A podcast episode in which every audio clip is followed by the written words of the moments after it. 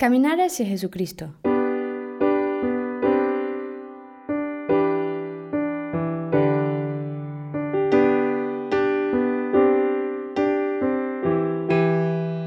En este artículo contemplamos el pasaje del Evangelio en que Jesús camina sobre las aguas. Como enseñó San José María, metiéndonos en la escena como si fuéramos un personaje más, comprenderemos que junto a él se superan dificultades, inseguridades y temores. Varios miles de personas habían escuchado la predicación de Jesucristo y se habían saciado de los panes y los peces que Él les había proporcionado, con tal abundancia que incluso había sobrado una buena cantidad. Es de suponer que el asombro se había apoderado de los apóstoles. Con el asombro les embargaba también la alegría. Una vez más habían experimentado la cercanía del Señor. Puede parecer que esta nueva experiencia no debería tener mayor importancia para quienes estaban ya habituados a convivir con Jesucristo. Pero qué pronto olvidamos los momentos en los que hemos palpado la presencia de Dios a nuestro lado. Y por eso, ¿cómo nos volvemos a sorprender y alegrar cuando la percibimos de nuevo?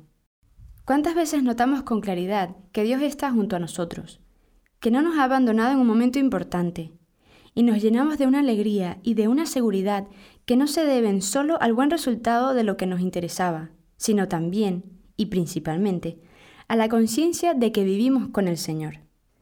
¿Y cuántas veces, sin embargo, lo perdemos de vista y dejamos que nos atenace el miedo de que otro asunto importante no tenga tan buen fin? Como si Dios se pudiese olvidar de nosotros, o como si la cruz fuese señal de que Él se ha alejado.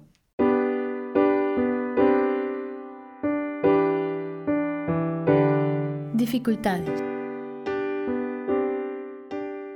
Después de despedir a la muchedumbre, Jesús pidió a los apóstoles que pasaran a la otra orilla del lago mientras él dedicaba un tiempo a la oración. Para ellos, expertos como eran, la travesía no presentaba una particular dificultad. Y aunque así fuera, después de lo que acababan de vivir, ¿qué obstáculo podría parecerles insuperable? Poco a poco la barca se fue apartando de tierra, y llegó un momento en que su progreso se hizo muy lento. Cuando cayó la noche, la barca ya se había alejado de tierra muchos estadios, sacudida por las olas, porque el viento le era contrario. No podían volver atrás, pero tampoco parecía que avanzasen.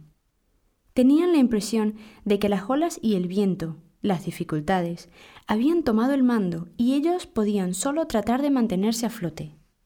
Se asustaron, Qué lejano resultaba ahora el milagro que habían contemplado pocas horas antes. Si al menos estuviese el Señor con ellos, pero se había quedado en tierra. Se había quedado, sí, pero no les había dejado solos, no les había olvidado. Aunque ellos no lo supiesen, desde el monte contemplaba su dificultad, su esfuerzo y su fatiga. Es fácil que en los inicios de la vida interior se experimente con cierta claridad el propio progreso. A los ojos de quien comienza a adentrarse en el mar, la orilla se aleja rápidamente. Pasa el tiempo y aunque se siga luchando y avanzando, no se advierte de modo tan patente. Se sienten más las olas y el viento. La orilla parece haberse quedado fija en un mismo punto. Es el momento de la fe. Es el momento de fomentar la conciencia de que el Señor no se ha desentendido de nosotros. Es el momento de recordar que las dificultades, el viento y las olas forman inevitablemente parte de la vida, de esa existencia que hemos de santificar y a la que nos enfrentamos sabiéndonos muy acompañados de Jesucristo. La experiencia de la cercanía de Dios y del poder de su gracia no nos ahorra la tarea de enfrentar las dificultades, no podemos pretender que lo sensible de esa experiencia sea permanente.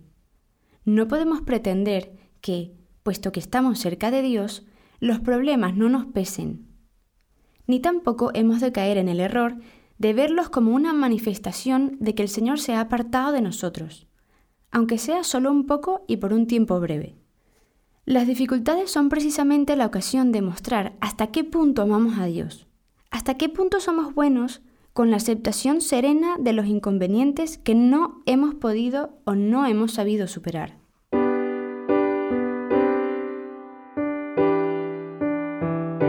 Inquietudes. Pedro y los demás llevaban tiempo peleando con el viento y las aguas, y con su propia angustia interior, cuando el Señor acudió en su ayuda. Podía haberlo hecho de muchas maneras. Podía haber cancelado enseguida la dificultad o presentarse en la barca sin que le vieran llegar. Pero tenía otras enseñanzas que transmitirles. Se les acercó caminando sobre el mar. Era de noche y no resultaba fácil reconocerle. El hecho era de por sí sobrecogedor, pero además ellos estaban ya asustados. Y el miedo roba a quien lo sufre la serenidad y claridad de juicio sobre los acontecimientos que de algún modo le afectan. En estas circunstancias es comprensible su reacción. Comenzaron a gritar. El Señor les tranquilizó. Tened confianza, soy yo, no tengáis miedo. No calmó en ese momento el viento y las olas, pero les dio una luz para que su corazón no naufragase. Sé que estáis atravesando dificultades, pero no temáis, seguid peleando, confiad en que yo no os he olvidado y sigo estando cerca.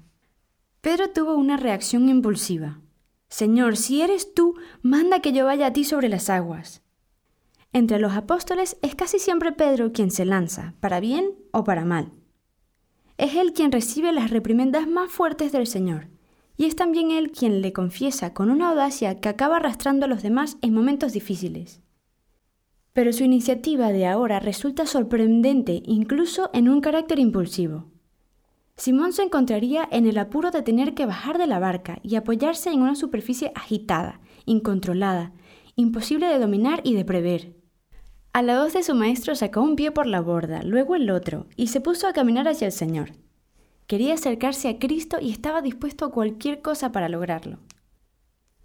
Ojalá los propósitos de mayor generosidad que formulamos ante el Señor en momentos de inquietud no se queden en palabras. Ojalá nuestra confianza en Dios sea más fuerte que la indecisión o el temor de ponerlos en práctica. Ojalá seamos capaces de sacar nuestros pies por la borda, aunque suponga apoyarlos en una base aparentemente nada apta para sostenernos, y caminemos hacia Cristo. Porque para ir hacia Dios hay que arriesgar, hay que perder el miedo a las inquietudes, hay que estar dispuesto a jugarse la vida. Caminando sobre las aguas, Pedro sentía las olas y el viento más que los demás.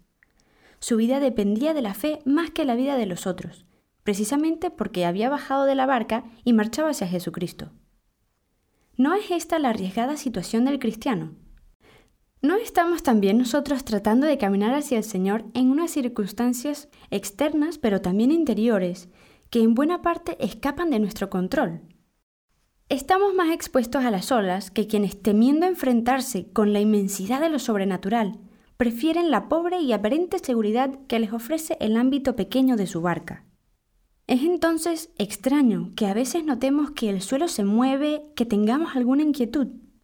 Son precisamente esos momentos para tomar conciencia una vez más de que vivimos de fe, no de una fe que calma las olas, que elimina la inquietud de caminar sobre ellas, sino más bien de una fe que en esa inquietud nos da una luz y que da un sentido a esas olas.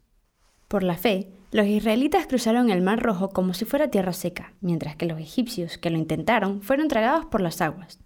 Sin fe, las dificultades de la vida nos tragan, nos abruman, nos hundimos en ellas. Con la fe no las evitamos, pero tenemos más recursos. Sabemos que Dios las puede volver a nuestro favor.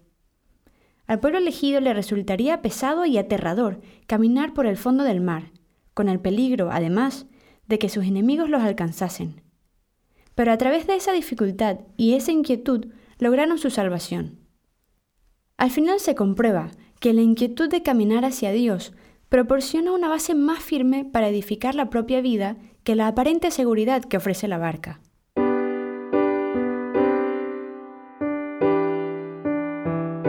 Inseguridades. Pedro había dado ya unos cuantos pasos cuando al ver que el viento era muy fuerte se atemorizó. Comenzó a hundirse y pidió ayuda al Señor. Jesús alargó la mano, lo sujetó y le dijo, Hombre de poca fe, ¿por qué has dudado? Hombre de poca fe. Quien lee el Evangelio se queda sorprendido ante estas palabras. Incluso es posible que se sienta abrumado y se pregunte, si el Señor recrimina por su falta de fe a quien venciendo su miedo ha bajado de la barca y ha comenzado a caminar hacia Él, ¿qué podría decir de mí? ¿Me queda alguna esperanza de que un día Cristo vea en mí un hombre o una mujer de fe? Pero si sigue meditando le surgirán también otros interrogantes. es que Jesús esperaba que Pedro caminase sobre el mar con toda tranquilidad, como lo hubiera hecho sobre la tierra firme en un día apacible y soleado. ¿Significa acaso las palabras del Señor que hemos de ser impasibles o indiferentes ante los problemas? No, porque el mismo Jesucristo se angustió en el huerto ante algo objetivamente temible. La lucha por vivir de fe no tiene como meta sentirse seguro ante las dificultades. No es el intento de que no nos afecten las cosas, que no nos importe lo importante, que no nos duela lo doloroso o que no nos preocupe lo preocupante. Es más bien el empeño por no olvidar que Dios nunca nos deja y aprovechar esas circunstancias difíciles para acercarnos aún más a Él. Verdaderamente, la vida, de por sí estrecha e insegura, a veces se vuelve difícil, señala San José María en Surco pero eso contribuirá a hacerte más sobrenatural, a que veas la mano de Dios. Y así serás más humano y comprensivo con los que te rodean. Es lógico que Pedro sintiera inquietud, y es lógico que la sintiera desde sus primeros pasos, porque lo que está haciendo superaba sus capacidades humanas, tanto si había viento y olas como si no los había. No es más fácil caminar sobre el agua sin viento y olas que con ellos. ¿Dónde estuvo entonces la falta de fe de Pedro? quizás no tanto en la inseguridad que sintió como en dudar de Cristo. Hasta ese instante su mirada estaba en Él. Se sentía inseguro, por supuesto, pero no reparaba demasiado en ello porque lo crucial, lo que requería su atención, eran sus pasos hacia el Maestro. De repente fue consciente de su inseguridad y no se fió de Jesús. La inseguridad natural, razonable, degeneró en miedo.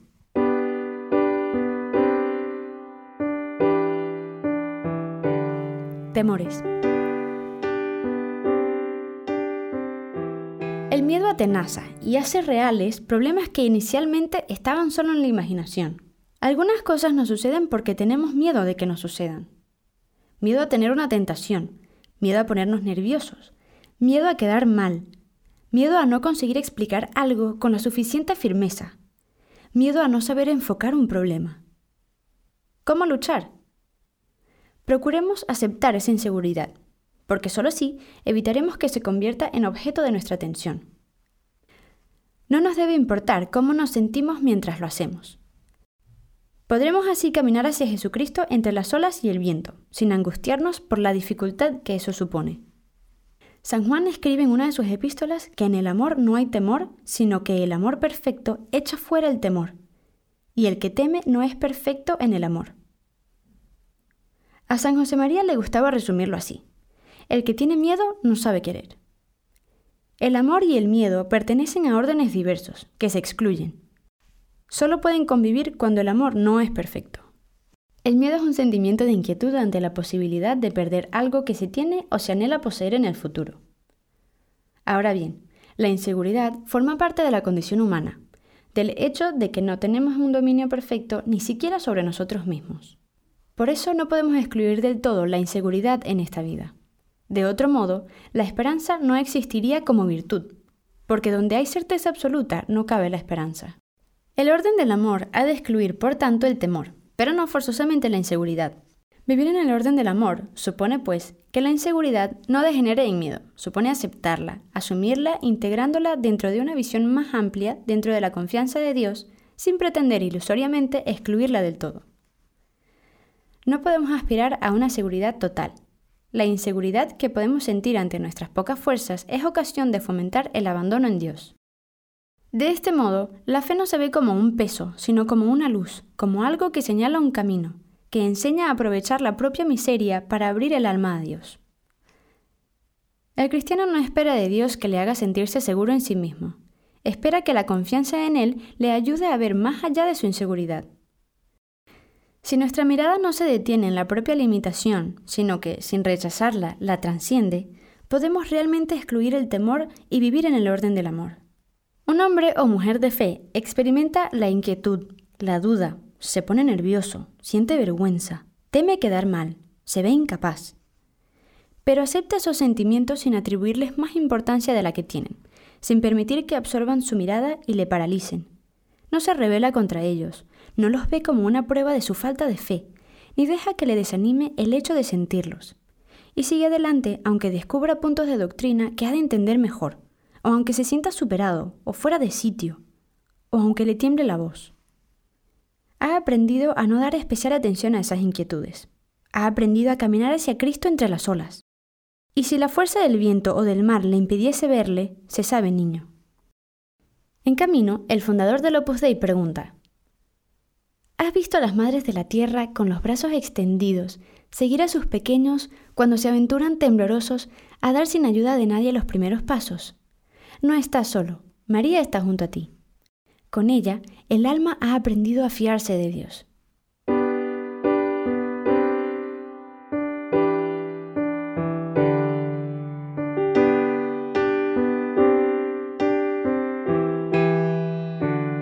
Texto de Julio Diegues, publicado originalmente en la página web del Opus Dei.